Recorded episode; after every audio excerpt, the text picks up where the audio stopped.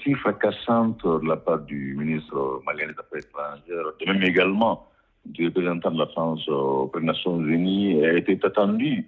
Pour qui connaît le rapport tendu entre Bamako et Paris, il n'y avait rien de étonnant que les deux interlocuteurs s'accusent mutuellement. Et pourquoi est-ce que Bamako n'a pas euh, saisi cette occasion pour présenter ses preuves? Encore au propos de l'élite militaire au pouvoir, euh, l'idéal serait euh, d'avoir un créneau dédié à cet effet.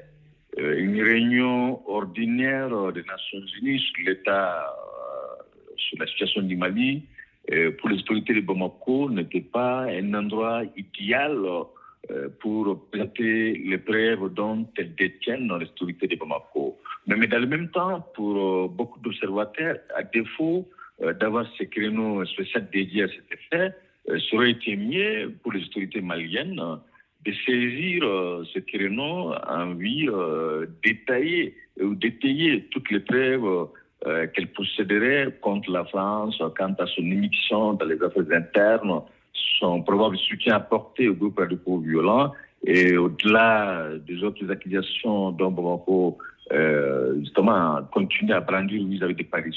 Alors, au sein du Conseil de sécurité des Nations Unies, il y, a, il y a trois pays africains, mais il y a aussi la Russie.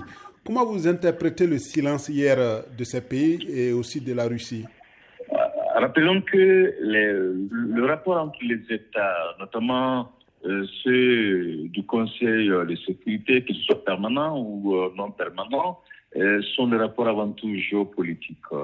La Russie regarderait davantage ce qu'elle a, ce a gagné en portant le dossier malien contre la France en termes de pertes quant à ses liens géopolitiques, voire économiques vis-à-vis de l'Occident. Et est-ce qu'il faut-il euh, s'engager euh, dans une aventure où euh, on sait pertinemment qu'en termes de gain, en termes de profit, la Russie n'a pas grand-chose à gagner au, Mali lorsqu'on compare ses intérêts en Occident. Je crois que ce sont des considérations, entre autres, qui ont certainement eu raison sur le Mali.